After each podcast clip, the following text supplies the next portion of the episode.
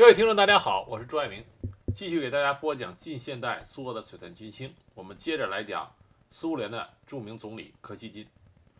我们上次说到，一九六四年十一月，周恩来率领中共党政代表团前往莫斯科参加十月革命四十七周年庆贺活动，结果乘兴而去，败兴而归。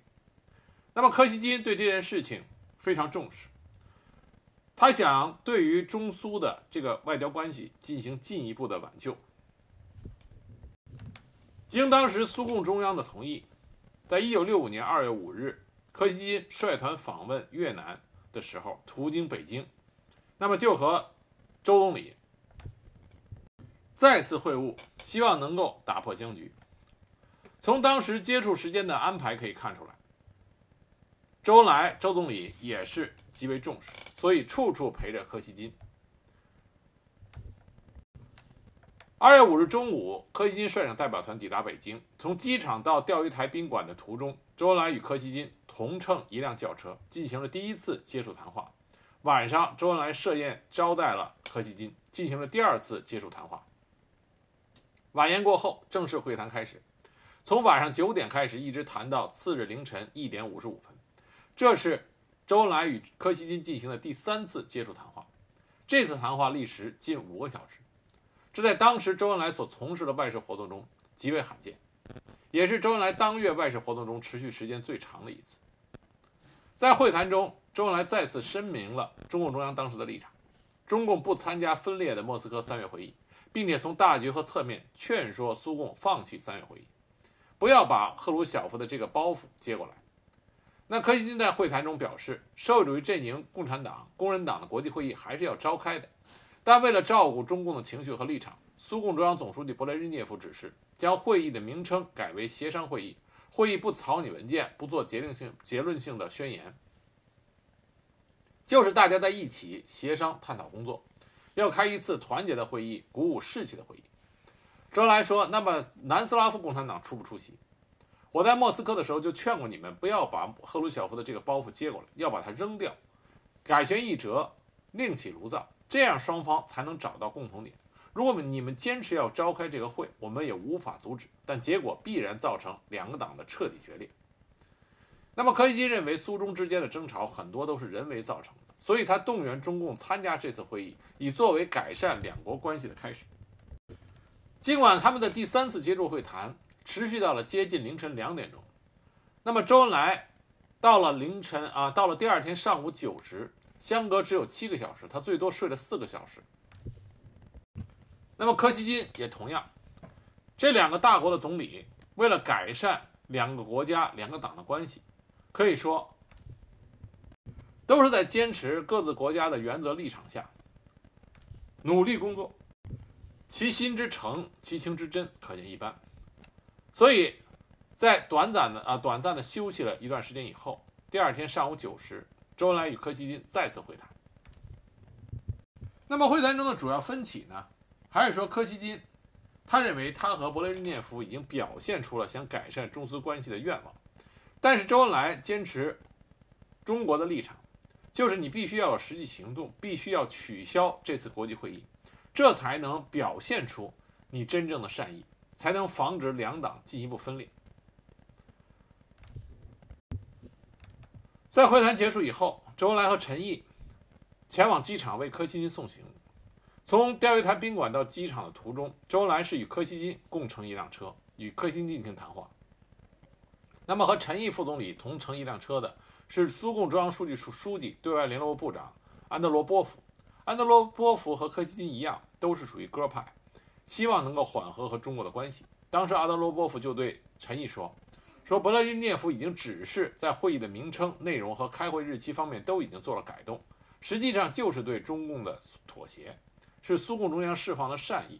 如果再取消这个会议，那就不是妥协，而是投降了。”那么陈毅当时的回答说：“如果中共去参加这样，我们已经宣布不同意召开，认为是执行赫鲁晓夫路线的会议。”也不是妥协，而是投降了。那么三天之后，二月十日，柯西金由越南回国，在途经北京，再次在国北京做停留和工作访问。周恩来再次驱车到机场欢迎柯西金，然后从机场到钓鱼台宾馆途中，与柯西金同乘一辆车，进行了第五次接触谈话。那么柯西金做的这种不懈的努力，中国政府也给了他很大的有力支持。就在柯西金访问越南的时候，美国为了做出反应，在此期间出动 B 五十二型轰炸机，对越南北方进行了大规模的地毯式轰炸，就是要给柯西金和苏联政府以及北越政府以颜色看。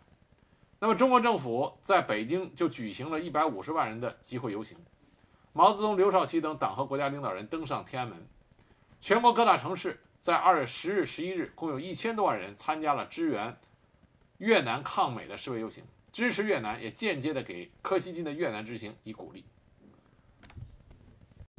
那么，柯西金北京之行最关键的一幕在二月十一日上演。这个最重要的活动就是毛泽东毛主席会见了柯西金一行。如果说周恩来周总理和柯西金两个人是两个务实的总理，相互。就具体的问题进行磋商、讨论，寻找可以达成协议的共同基础。那么，毛主席和柯西金的见面就是另外一番风景了。柯西金和安德安安德罗波夫他们到北京，并不确定他们能否见到毛泽东。二月十一日，按照原来的计划，这天晚上柯西金一行是要登机飞返莫斯科的。那么，直到这天的早上，周恩来才告诉他们，毛泽东毛主席准备在一个小时之后要会见柯西金以及随行人员。当天上午十一点，周恩来的陪同下，柯西金等人来到了中南海菊香书屋。那毛泽东就跟柯西金一行啊一行握了手，说了几句欢迎的寒暄话。但是这时候，柯西金已经发现，毛泽东脸色严肃。没有流露出任何像周恩来一样那种热情欢迎的神情。当时作陪的还有国家主席刘少奇、邓小平、彭真、贺龙、罗瑞卿、刘晓、杨成武这些中国领导，但是每一个人的脸上都极为严肃，默不作声，不露声色。待宾客啊宾主坐定之后，毛泽东毛主席的第一句话是这么说的。如果有人说我不喜欢苏联，这是不对的。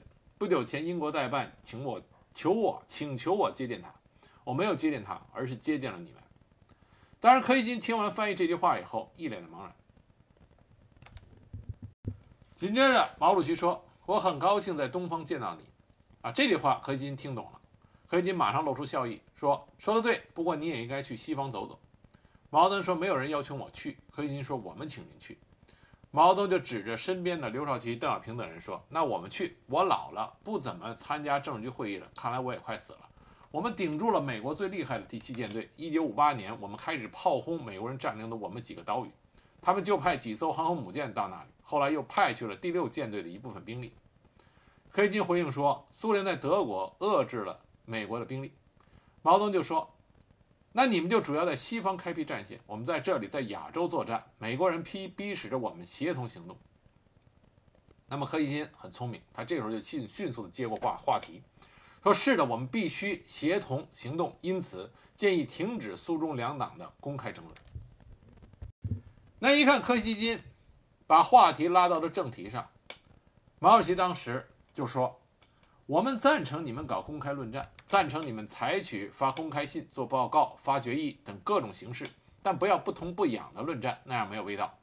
论战应该公平合理。你们骂我们的文章，我们都在报纸上发表了，而我们答答复你们的文章，你们就很少发表。比如说前年七月十四日你们的公开信，去年二月苏斯洛夫的报告，这都是你们论战中纲领性的东西，我们都发表了。但你们对我们答复公开信的文章一篇都没有发表。对于你们的公开信，我们才答复了九篇文章，还有很多问题要写。对于苏斯洛夫的报告和你们反对我们的决议，我们还没有答复。这样就停止论战，那是不行的。接着毛主席又说：“我说公开争论很有必要嘛，没什么可怕的。我给罗马尼亚代表团说过，公开争论有什么不好？一是天塌不下来，二是树照样长，三是河里鱼照样游，四是女人照样生孩子，并不因为我们公开论战，这些数目不长。”我说有什么要紧呢？这个公开论战不过打笔墨官司而已嘛。一个人也死不了，所以我是赞成你们那个公开论战。那么接着毛主席又说，至于停止公开论战，我就不赞成。天晓得哪一年才停止？有许多问题大概要用公开论战的方式来搞清楚。那么这时候柯西金他就说，说我们主张的公开论战是理论性的公开论战，而不应该是在论战中侮辱人或给别人扣帽子。那毛主席当时就说，那种公开论战不疼不痒有什么味道呀？我赞成你们那个前年七月十四日的信，也就是一九六三年七月十四日赫鲁晓夫主持下苏共中央给苏联各级党组织和全体共产党员的公开信。该信当时对中共进行了公开的指责。那么毛主席接着说：“我也赞同去年二月苏斯洛夫的报告那种公开论战。中苏两党一九六四年二月达到最激烈的争论，还是可以继续进行下去的。”那么柯西金这时候就坐不住了，就跟毛泽东、毛主席开始出现了争论。两个人的谈话出现了几次激烈争论的场面。当时苏方的中文翻译。一是中文水平并不高明，二是被两国领导人当面大声嚷嚷的场面吓呆了，感觉无力完成翻译工作，所以主动要求撤出。那么中方的严明富就成为柯西金继续进行翻译。那么辩论了几句，毛主席的话题就一转，转到了三月一日要召开的国际会议，这也是柯西金来这次北京之行的最重要的话题。关于三月份要召开的这个国际会议。毛泽东当时就说：“说周恩来总理跟你谈过，他劝你们不要开三月一号这个会。我是教条主义者，拥护我的人不多，我倒是赞成你们开会。我跟少奇同志、小平同志、康生同志这些人叫做教条主义，顽固不化，赞成你们开会不太可能。但你们要开，我们没意见，但我们不参加。贺龙、彭真、罗润卿等，他们老劝你们不要开，我则劝你们不要改期。你们原来十二月份要开。”早该开完了，现在又说三月份要开，你们再改期或者不开，对你们不利，就丧失威信了。改个名称，不叫起草委员会，叫协商会晤也不必。你们索性就召开起草委员会吧。这个会一开，那就有文章好做了。你们老是不开，老是延期，这样做对苏共的形象不好，对一个伟大的列宁的党的形象不好。我是顺着你们的，我是赞成你们开会。柯西金啊，这个时候已经完全跟不上毛主席的那个思路了，所以当时柯西金就说：“这个会不仅是我们自己想要开的，而且是许多兄弟党提出来的。你们过去也建议过，你应该考虑莫斯科在去年十月中央全会以后出现的新条件和新情况。”毛主席说：“那我们是看到了一些事情的发生。”那么柯西金马上说：“那我们现在就可以让步，同志式的出于尊重。”那毛主席一一这个时候一语中的，就点出了关键，他说。好啊，我建议你们收回苏共中央一九六四年七月十四日尖锐批评中国共产党领导人，也就是我的信，和撤销苏共中央一九六四年二月全会的决议。那么柯西金这个时候就完全招架不住了，他只能转换话题。他说，苏联和中国应该共同支持越南北方和使用苏联飞机运输军火。但是毛泽东毛主席根本不会放过他，让他去转换话题。所以当时毛泽东就说：“现在召开全世界共产党、工人党会议并不成熟，要往后推，不解决阿尔巴尼亚的问题，什么会都不能开。过去我们讲过要迟四年、五年再开，现在看来不行，再往后推吧，加一倍，再过十年、八年的再看。现在时机不成熟，因为问题还没有展开争论，要把是非讲清楚才能开会，这得有准备时间。现在你们不同我们商量，单方面的发表通知，要三月一号开会。既然这样，我们只好赞成你们开。”不要改期，也不要改成什么协商会晤，三月一号开就行了。有几个党不到，也没有什么紧要的，你们就开吧，反正我们不参加。那么柯欣就问说：“你们为什么不参加？”那毛泽东当时就说：“那是你们说的，你们去年七月三十日和十月二十四日的那两封信，不都说有些党不参加也不要紧吗？特别是后一封信，是你们现在的领导布列日涅夫同志写的。”如果你们要我们去参加会，你们得取消前年七月十四日赫鲁晓夫攻击我们的那个公开信，和去年二月你们中央全会上的那个报告和决议。只要你们说那些都是错误的，因此取消，那我们就可以合作。那柯西金说那是不可能的。那毛泽东说那你们就去开会好了。那柯西金接着又尝试说服毛主席，啊，说召开这样的会议并不是为了教训中共。而是为了新上任的苏共领导集体面临新的形势，有许多议题要与兄兄弟党协商。中苏两党应该重视改善关系，尤其在当前的国际形势下，两党恢复关系非常重要。那么当时毛泽东的回答是：说你不要绝望嘛，我们的关系迟早必将会好起来的，一万年后总会正常的，也许甚至会早一点，九千年以后。这是典型的毛主席说话的风格。那么柯西金就说：那希望停止苏中之间的公开争论。那毛泽东再一次强调，论战就是打笔墨官司，死不了人的。原则的争论还要继续下去。马克思主义不怕争论，但国家关系应该得到改善。那柯西金就问毛泽东要争论多久？毛泽东说：一万年，看来少了不行。那么柯西金说：柯西金就说啊，说太长了。如果我们能经常见面，有些问题可以提前解决，用不了一万年。那当时毛主席又发挥他的典型的风格，说：“我同意你的意见，就是我们应该常常见面，有些问题可以提前解决，用不了一万年。看在你的面子上，可以减少一点时间，可以减少一千年，从一万年减到九千年，这是我们最大的让步。”那么柯西金也听出来毛泽东话里的那个讽刺意味，所以他就说：“我们都是马克思主义者，为什么不能好好的谈，非要争论呢？”这时候毛主席带着挖苦的语气跟他说。你们说自己是马克思列宁主义者，我们不是，我们是教条主义者啊。那教条主义者是一直是苏共中央在批判中共的时候用的这个帽子啊，用的大帽子。那么柯西金马上就解释说，说你们应该发现，最近一段时间我们已经没有把你们叫做教条主义了，是你们现在把整个马列主义分成两半，把自己叫做教条主义，把我们叫做修正主义。而我们认为，既要反对修正主义，也要反对教条主义。列宁就是这样说。那毛泽东就说，既要反对修正主义，也要反对教条主义，这个问题不用争论。这两个东西任何时候都要反对，有多少反对多少，有多少时间就多少反对多少时间。如果修正主义、教条主义一万年，我们就反一万年。那柯西金就说：“你为什么那么喜欢教条主义这个词儿？”毛泽东说：“我非常欣赏这个词儿，这顶帽子戴定了，脱不掉。”那柯西金说：“就说这是你自己给自己戴的。”毛泽东说：“不对，这是别人给我戴的。”其实我冬天出去到室外都不戴帽子，也不穿大衣。昨天我在天安门城楼上参加群众大会，也没有戴帽子，也没有穿大衣。背后的意思就是你们给我戴的帽子，现在让我自己脱，我可不脱。啊，这是毛主席典型的这个听上去诙谐幽默，实际上夹枪带棒、劈头盖脸。当时，柯西金没办法接话，所以沉默了。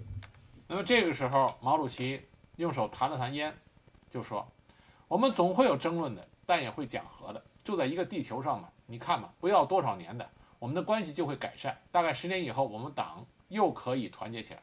只要帝国主义动刀动枪，对你们也好，对我们也好，我们就会团结起来。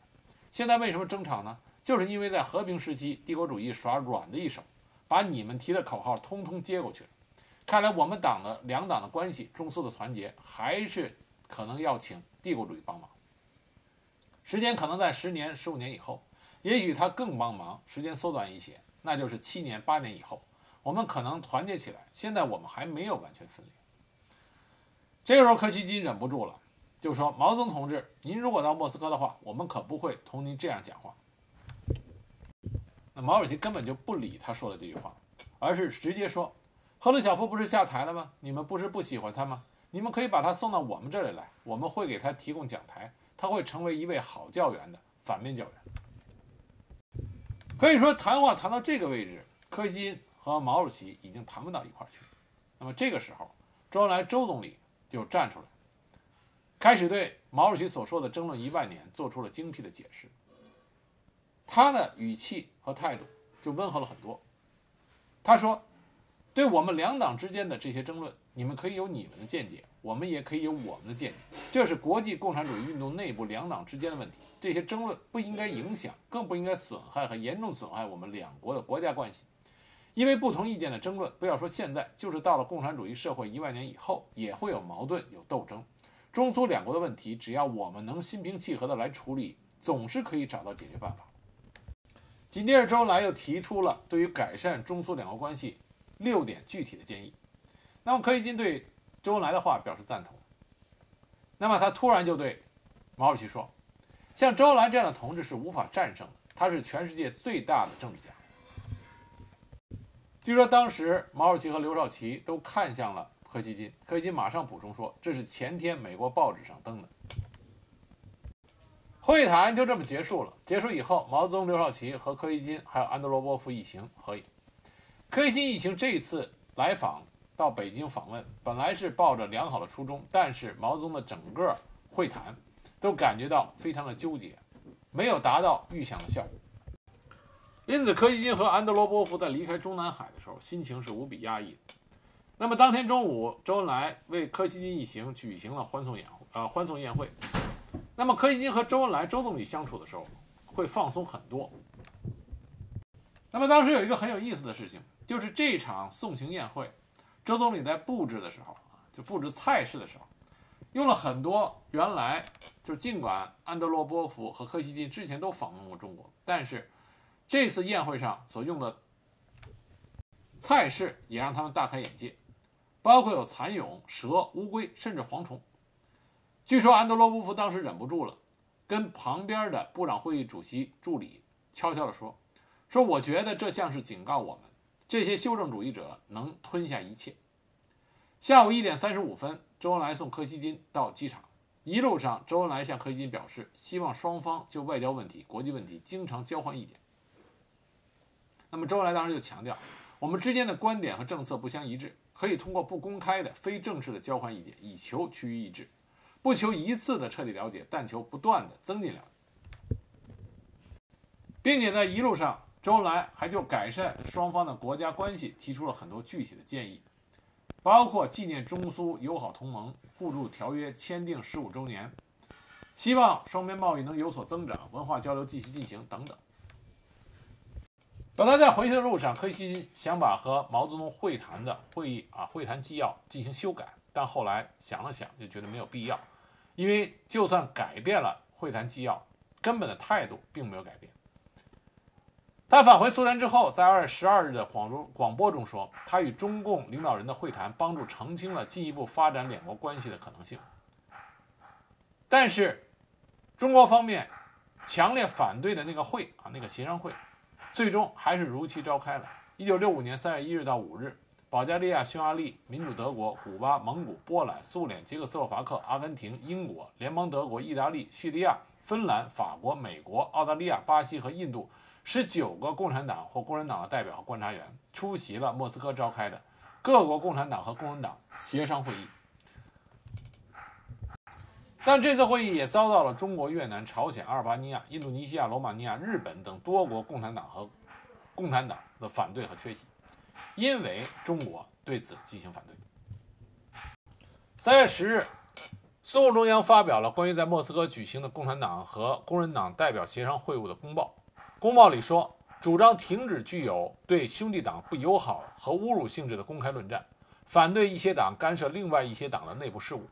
共产党和工人党要团结对敌，共同行动，一致行动，要为召开新的国际会议创造条件。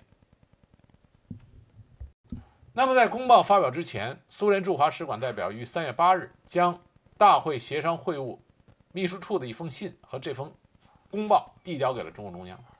那么，当时中共中央给予的回应还是公开批判。一九六五年三月二十三日，《人民日报》和《红旗》杂志联编辑部联合发表题为《评莫斯科三月会议》的社论。这篇社论揭露苏共领导人“三假三真”的面貌：假反帝真投降，假革命真出卖，假团结真分裂。要求苏共中央领导人公开承认莫斯科三月会议是非法的，公开承认苏共二十大和二十二大以及苏共纲领确定的修正主义路线是错误，公开承认苏共领导反对中国、反对阿尔巴尼亚和其他马列主义政党的言行是错误。公开保证重新回到马列主义和无产阶级国际主义轨道上来，回到1957年和1960年声明的革命原则轨道上来。社论里还用到了要停止公开论战是不行的，一天也不行，一个月也不行，一年也不行，一百年也不行，一千年也不行，一万年也不行，九千年批评不完就批他一万年啊！这是里边的原话。那么这篇社论实际上宣布了社会主义阵营已经不复存在。并且公开宣布了中共领导同勃列日涅夫为总书记的苏共中央彻底决裂。一九六六年二月二十四日，当时苏共中央总书记勃列日涅夫以苏共中央名义致信中共中央和毛泽东主席，要求中共啊邀请中共按惯例派代表团出席将于三月二十九日召开的苏共二十三大。接到来电以后，根据彭真的指示，中共中央办公厅为参加苏共二十三大做准备工作。但是中共中央毛泽东主席不同意派代表团出席苏共二十三大。他说：“我们党去不去参加苏共二十三大是一个重大原则问题，我看不能去，也不必发贺电。”根据这个指示精神，中共中央于三月二十二日复信苏共中央，拒绝派代表团参加苏共二十三大。那么，在苏共二十三大以后，自一九二一年中共成立以来建立的中苏两党关系完全中断。但是对于柯西金来说，他仍然希望中苏的关系能够缓和，能够修补。他也一直想为之做出努力。一九六九年六月，柯奇金让他的秘书紧急将当时负责中苏领导人进行会谈时啊，会进行会谈时做翻译的那位御用翻译员招到了莫里克里姆林宫，请他为柯奇金接通北京的电话。柯西金希望能够直接与中共中央主席毛泽东进行通话，转达他对如何弥补和改善苏中目前关系的看法。当时这位翻译就帮助接通了莫斯科与北京的专线电话，这个电话已经有好好几年没有使用过了。那么这位翻译就向北京的接线员，当时是一个女接线员，说明了苏联部长会议主席柯西金要与中共毛泽东主席通话。当时在电话里，他听见这位女接线员用标准的中国普通话正向谁转达了这个请求。过了一会儿，就听见这位女接线员生硬地跟他说：“我不能给你接通这样的电话。”然后电话就挂断了。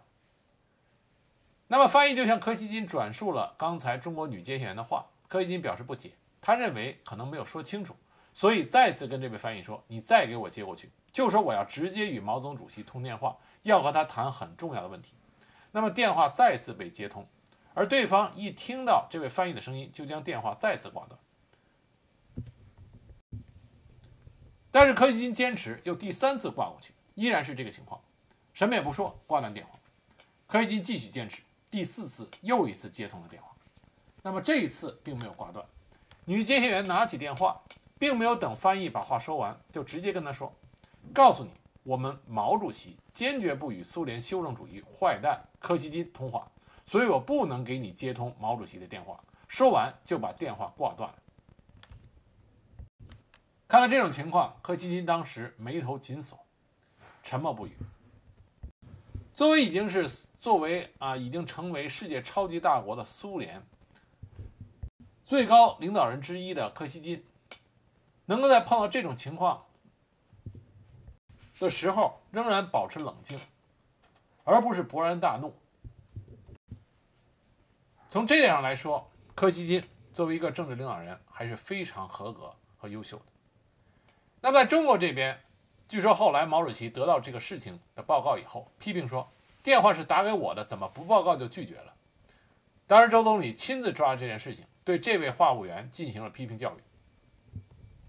后来，柯西金再次打来电话，要求与周恩来总理通话，但是电话转到了外交部东欧司，东欧司的负责同志接了电话。据说双方面对话的火药味依然很浓，但总算有了一个正式的答复，就是你们苏联共产党已经变成了修正主义，中苏两党已经断绝了关系。你要和周总理谈，我将报告总理和我国政府。在这种情况下，苏联只能通过外交的一般渠道与中方接触。一九六九年三月二十一日晚上十二点。苏联驻华临时代办紧急拜会外交部东欧司负责人，称苏联部长会议主席柯西金受苏共中央政治局委托，在几小时之前希望和贵国的主席联系，但是中方接电话工作人员拒绝为他联系。苏方希望尽快与中方领导人取得联系。那么三月二十二日，周总理召集外交部负责人商议对策，以备忘录形式答复苏方。备忘录这么说的：从当前中苏两国关系来说，通过电话方式进行联系已经不适合了。如果苏联政府有什么话要说，请你们通过外交途径正式向中国政府提出。那么，为什么柯西金这个时候这么着急的要和毛主席和周总理进行直接的交流呢？是因为这个时候正是珍宝岛大打出手，两个国家四千二百多公里的漫长边境线。火药味极浓。柯西金历来主张中苏应该是关系友好，即使有争论，但绝对不能出现大规模的武装冲突。所以这个时候，柯西金心急火燎，希望能够通过与中共最高领导人的交流和磋商，使得局势不会进一步恶化下去。但是形势急转直下，这年八月，在新疆铁列克提地区又发生了流血冲突事件。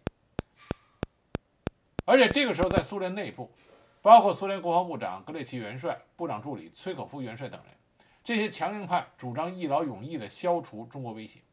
那么，美国也在推波助澜。八月二十八日，《华盛顿明星报》在醒目位置刊登啊刊登了一则消息，题目是“苏联欲对中国做外科手术式核打击”。文中声称，据可靠消息，苏联欲动用中程弹道导弹，携带几百万吨当量的核弹头。对中国的重要军事基地酒泉、西昌导弹发射基地、罗布泊核实验基地以及北京长春、鞍山等重要工业城市进行外科手术式的核打击。当时紧张的形势，中苏之间爆发核大战的可能性越来越大。那么柯西金希望能够挽救这个局势，所以在一九六九年九月三日。借着越南党和国家最高领导人胡志明逝世，当时中共中央派出了周恩来周总理去越南吊唁。苏联领导层决定派总理柯西金前往，希望到时在越南与周总理会见，进行磋商。但是周总理不知是有意回避，还是因为时间匆忙，九月四日。以他和叶剑英为正副团长的中共代表团前往河内吊唁，当日就返回北京。那么柯西金是在九月六日到十日到越南参加的胡志明的葬礼，所以就错过去了。当柯西金到达越南，没有见到周总理的时候，他马上就转告中国驻越大使馆人员，苏联政府首脑希望在回国途中经停北京，以便会见中国领导人。但是他没有等到中方答复。九月八日。李先念副总理率党政代表团到河内参加胡志明的葬礼。当时中共代表团也有一条内部指令：见到苏联人不讲话。因此，李先念与柯西金同时出现在胡志明追悼会上，彼此擦肩而过，连句问候的话也没有。在其他的场合见到面，李先念也和柯西金没有发生交谈。苏联方面通过苏联驻华代办向中国外交部提出要求，柯西金希望在返国途中在北京与周恩来总理会晤。那么柯西金也通过越南方面把这个信息转达给了李先念，李先念马上马上向国内报告了这件事情。周恩来向毛泽东进行汇报，毛主席当时同意会谈。那么李先念就告诉越南的同志，周恩来总理同意在北京机场与柯西金见面。九月十一日凌晨，苏联驻中国临时代办叶利扎维京被紧急招到中国外交部。通知他，中国同意在北京举行中苏两国总理的会谈。而这个时候，柯西金的飞机已经从印度新德里飞到了苏联境内的塔什干，正在那儿休整。柯西金接接到消息以后，马上召集所有的随行人员赶往机场。一个小时之后，苏联代表团起飞。那么在飞机上，大家看见飞机往东飞，都很奇怪。这个时候，柯西金才告诉大家。飞机正在向中国飞行，随行人员马上准备一下材料，准备和中国领导层的会谈。九月十一日上午，柯西乘坐的飞机降落在北京机场，周恩来和李先念等在机场迎接。十点五十分，在首都的机场贵宾室里，周恩来与柯西金开始政治会晤，整个会晤持续了三个小时四十分钟，到下午两点三十分结束。会谈开始，周总理首先转达了毛泽东和林彪对柯西金的问候，柯西金表示十分感谢，同时也转达了勃列日涅夫和全体苏共中央政治局委员对毛泽东、林彪、周恩来和其他同志的问候。那么这两位当时非常杰出的总理，在会谈开始的时候，虽然两个人的私交非常好啊，周恩来和柯西金两个人尽管中苏的关系非常恶化，但两个人每一次相见的时候都跟老朋友一样。但是站在各国的立场上，这两个伟大的总理都展现出他们精湛的谈判技巧。那么柯西金开篇的时候就把矛头和矛盾先转移到了美国那边，说西方以美国为首的力量正想用各种手段让我们两个伟大的社会主义国家发生冲突。如果他们做到这一点，社会主义和共产主义世界在全世界就会垮掉。但周恩来也很明显的知道，这是柯基金用来转换视线、转换话题的一个方法，因为这个时候中苏之间最大的问题还是边界武装冲突问题。因此，周恩来就说：“我们其他方面的问题都可以争论，都可以讨论，都可以协商，但是现在我们只有三个小时，我们一定要抓关键性的问题来谈。什么是关键问题？边界问题。我们中国对苏联从来没有过领土要求。”边界问题是历史造成的。我们主张以条约为基础，对争议地区进行调整。那么，我们应该维持边界现状，避免武装冲突。怎么停止武装冲突呢？我们主张在中苏边界有争议的地方，双方的武装力量脱离接触。那柯西就说：“哪些地区你认为是有争议的？”周恩来说：“打开地图就可以知道，今年发生冲突的地方都是争议地区。”我们领土广大，够我们去开发的。更何况我们是共产主义者，我们怎么会向外侵略呢？我们正在进行无产阶级文化大革命，我们自己的事儿还搞不过来，我们不会去侵略别人的。你们可以相信，我们不会侵略苏联。你们过分紧张了，你们调了很大的兵力到远东，我们无意向你们挑衅，但你们却在远东和外贝加尔、哈萨克斯坦调集了大批的军队。你们的飞机常常侵入我们的边界。我们的边界没有起飞过一架飞机进入你们的边界。另外，周总理提到了关于核武器方面，他说：“你们说我们想打核大战，我们的核武器是什么水平？你们知道，我们搞核武器只是为了打破核垄断。我们每次核试验的时候都公开发表声明，在任何情况下永远不会第一个使用核武器，并且号召全世界各国不分大小开会讨论全面禁止和销毁核武器。而且你们也清楚，我们直到了非要。”非常必要的时候才进行核试验，就是说我们是有限制的试验，我们不搞核竞赛，我们在核武器方面使用的经费很少。你们说你们要用先发制人的手段来摧毁我们的核基地，如果你们这么做，我们就宣布这是战争，这是侵略，我们就要坚决抵抗，抵抗到底。但是我们不希望出现这种情况，所以我要把这个话告诉你。紧接着，周总理也说，问题回到谈判上。谈判总是和平的手段，吵架也是稳吵，动口不动手，总是可以找到解决边界问题的办法。在边界问题没有解决之前，可以维持边界现状，避免武装冲突。在有争议的地区，双方的武装人员脱离接触。比如说，一个岛，你们说是你们的，我们说是我们的。又如在新疆，在边界上走向上，呃，在边界走向上，你们说往东，我们说往西，这些就是争议地区。只要双方的武装力量脱离接触，不打一颗子弹，诚心诚意的谈判，总是可以找到一些解决问题的办法。紧接着，周恩来周总理又谈到了铁列克提地区的武装冲突。周恩来当时说，这个地区即使按照你们的地图线，也进入到了中国境内。你们用坦克包围了我们的巡逻队，把我们的巡逻队二十多人打死了，还抓走了两个，在东北也抓了我们一个人。你们按照战俘来对待他们，我们之间没有宣战，怎么能按照战俘来对待？你们走得太远。说到这个时候，一直儒雅的周恩来周总理也显得分外的激动。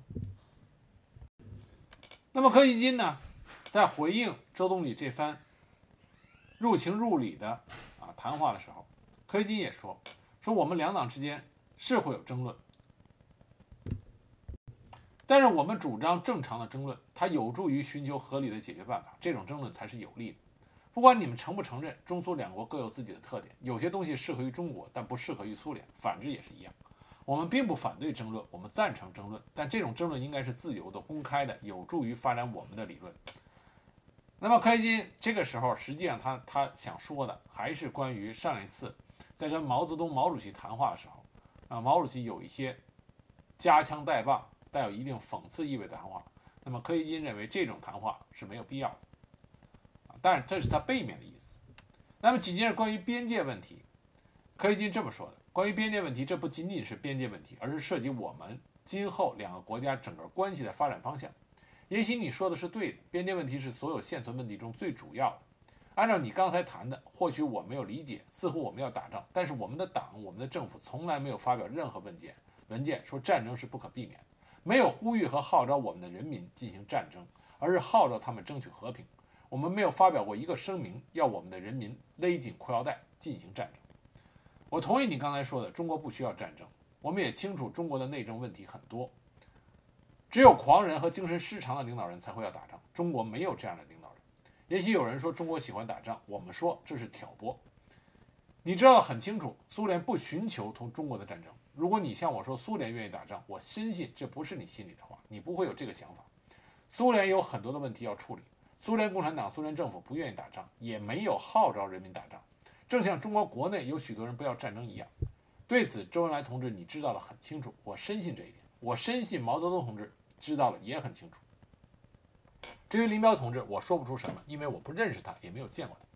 那周恩来马上补充说，林彪同志是按照毛泽东同志的思想行事的，没什么不同。那柯西金说，我不认识他，对他我说不出什么，我完全不愿意用否定的话来形容他，我没有这个权利。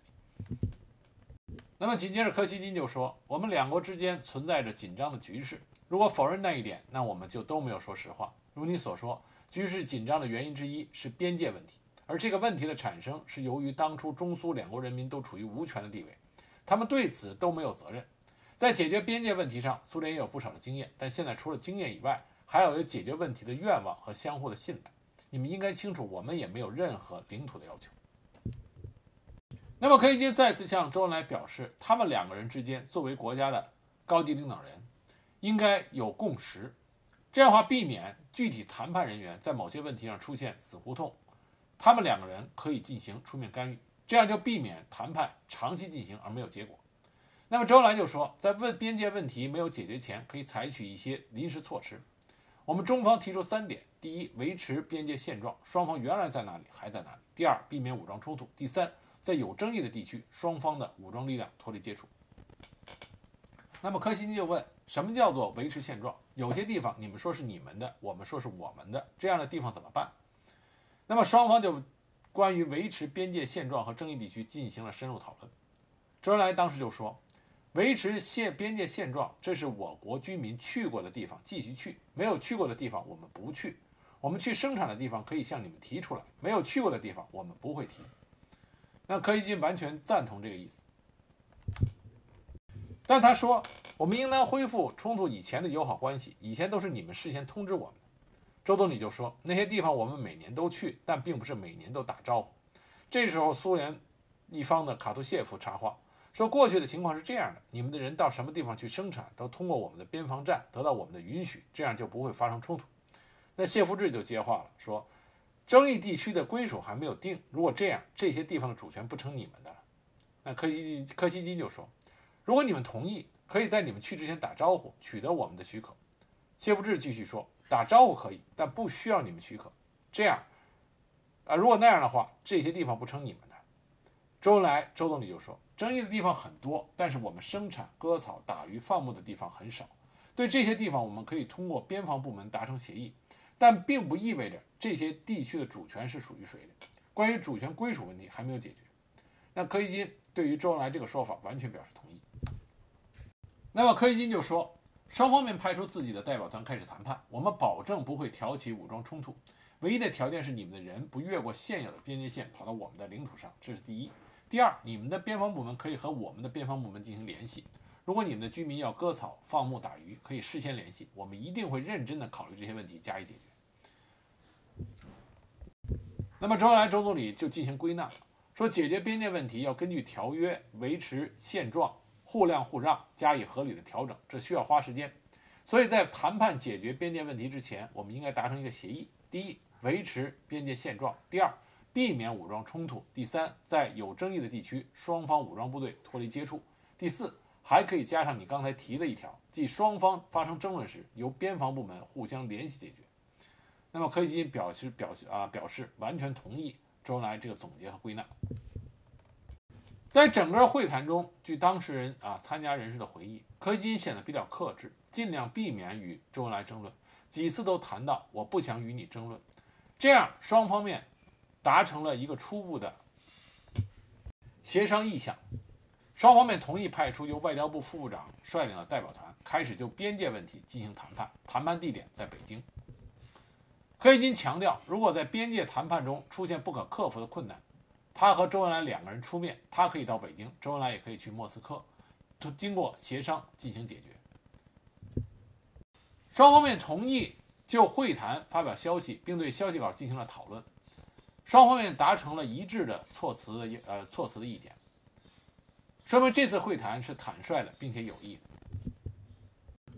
最后，周恩来周总理就表示。柯西金这次来北京，虽然走了一道弯路啊，指的他已经飞回到苏联国内，后来又转到飞回到北京。但是周恩来总总理就说，用中国的成语来说，这叫不虚此行。会谈结束之后，周恩来设午宴招待了柯西金。那么关于这个午宴，也有很多种说法。有的人说，当时苏联国内的猪肉紧张，所以周恩来特意在菜谱上加了一道红烧肉，柯西金吃得津津有味。那么还有一种说法呢，说当时在这道午餐上啊。这个国宴午餐上，给柯西金上了名扬海外的全聚德烤鸭。那么柯西金吃了以后觉得很好吃。那么周总理就问他是不是还想要？那柯西金就说还想要。结果后来做好的烤鸭送来的时候，柯西金的图幺零四客机已经轰鸣发动了，做好升空准备。为了这只送来的烤鸭，那么柯西金的图幺零四客机还专门停了下来。因为图幺零四客机耗油惊人，据说每发动一次要用掉一吨的航空汽油。那为了这只鸭子，就消耗掉了这一吨的航空机啊航空航空汽油，所以就有一个坊间的传闻叫“柯西金鸭”啊，柯西金鸭。但无论是红烧肉，还是烤鸭，还是说周总理和柯西金两个在会谈结束之后友好的气氛。都不能保证这个会谈能够在两方关系之后不会出现其他的波澜。一九六九年九月十二日，《人民日报》发表了新华社十一日的消息，标题是“周恩来总理会见苏联部长会议主席柯西金”。在这个消息里边，最重要的一点是，在谈到双方面进行的谈话的时候，用的是坦率的谈话。没有将之前达成共识的叫坦率的有益的谈话，把里面有益的三个字去掉。当时苏联对此感到很不理解，而中国方面将两个人会谈中达到的临时达成的临时措施落实成文以后，周恩来于一九六九年六九月十八日致信给柯西金，请苏方予以确认，但苏方一直未复。但中国方面发布的这个消息。对于美国方面震动很大，美国出于自身利益的考虑，希望中苏的关系进一步恶化而不是好转。九月二十三日、二十九日，正值中华人民共和国成立二十周年前夕，中国先后进行了当量为两万、二点五万吨的地下原子弹裂变爆炸和轰炸机空投的当量约三百万吨的氢弹热核爆炸。当时，美国、苏联和双方的卫星几乎同时都收到了能量巨大的爆炸信号。那美联社抓住这个机会，发表了一篇社论，说中国最近进行的两次核试验不是为了获取某项成果，而是临战前的一种检测手段。十月十五日晚七时许，柯西金向勃列日涅夫报告说，刚才国家安全委员会报来两个消息。一是中国的导弹基地已经进入临战状态，所有的地面导引站都已经开通，这一点我们卫星收到信号和拍摄的照片都已经证实。另一个是美国已经明确表示中国的利益与他们有关，并且已经拟定了同我们进行核战的具体计划。因为情况十万十万火急，他们只是通报了消息，正式报告稍晚送来。那么很快，苏联驻美国大使多布列宁多布雷宁就向勃列日涅夫报告说情况属实。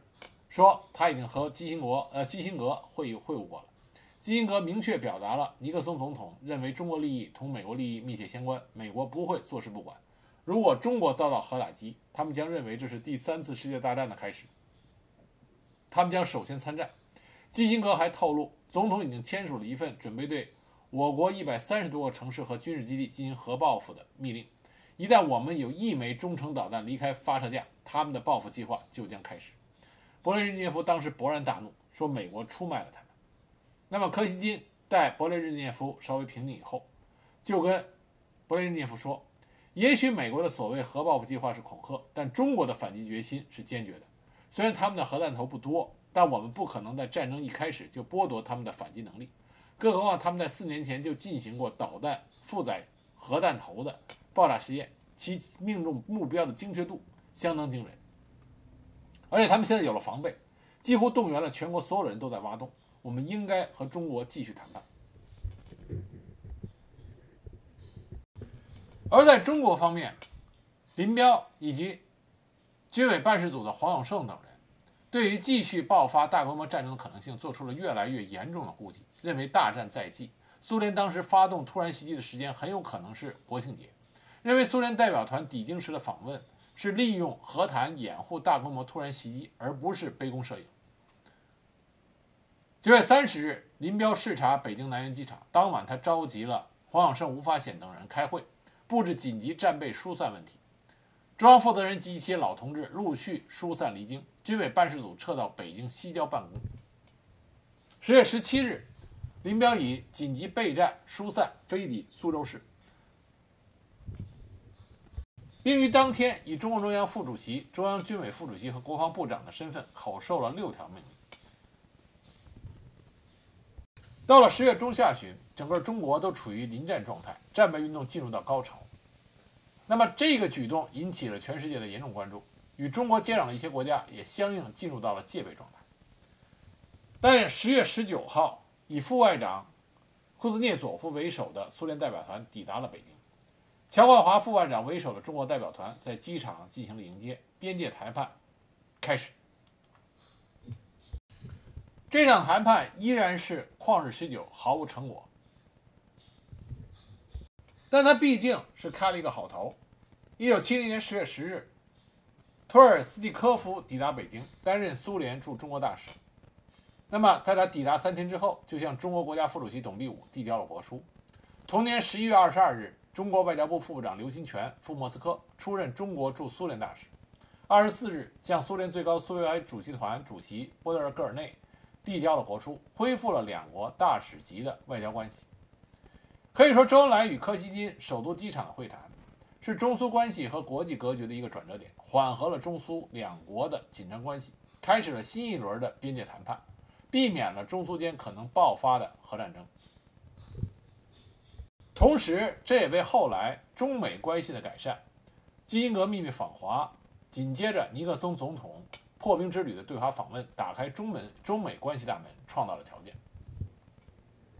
从这一点上来说，柯西金和周总理作为两个超级大国的行政最高领导人，用他们的努力为维护各自国家的基本利益，走出了最合理也是最有益的那一步。那么后来，柯西金在一九七八年因为没有在入侵阿富汗的决议书上签字，开始遭到勃列日涅夫和其他。苏共最高领导人的排斥。一九七九年十一月、一九八零年六月和十月的三次中央全会上，勃列日涅夫连续批评政府的经济部门，对经济状况表示不满，实际上是把经济方面的问题诿过于柯西金，使柯西金处于极为困难的局面。加上柯西金长期的劳累工作，患有动脉粥样硬化症，一九七六年后曾经几次病倒。那么，在一九八零年十月，柯西金以健康欠佳为由。请求辞去党和政府的职务。同年十二月十八日，死于心脏病复发，终年七十六岁，葬于红场的克里姆林宫宫墙之内。柯西金作为一个总理，算得上为苏联鞠躬尽瘁，呃，鞠躬呃鞠躬尽瘁，死而后已。他基本上算是死于任上。他退下来以后没几个月就去世了。为了苏联的国家发展。他算是操碎了心，所以直到今天，柯西金在俄罗斯，他的声誉、声望以及评价都是非常正面。但是，即使他能力出众，愿意为苏联付出自己全部的精力和智慧，但是他个人的力量仍然摆脱不了整体的框架。他所付出的努力不可能冲破。当时整个苏联的体制结构形成的天花板。因此，他的经济体制改革以及他所想实行的一些有益于苏联发展的国家措施，并没有能够最终的完成，啊，虎头蛇尾。但他依然是苏联所有担任过总理职位的人物中最成功，也是评价最好的那一位。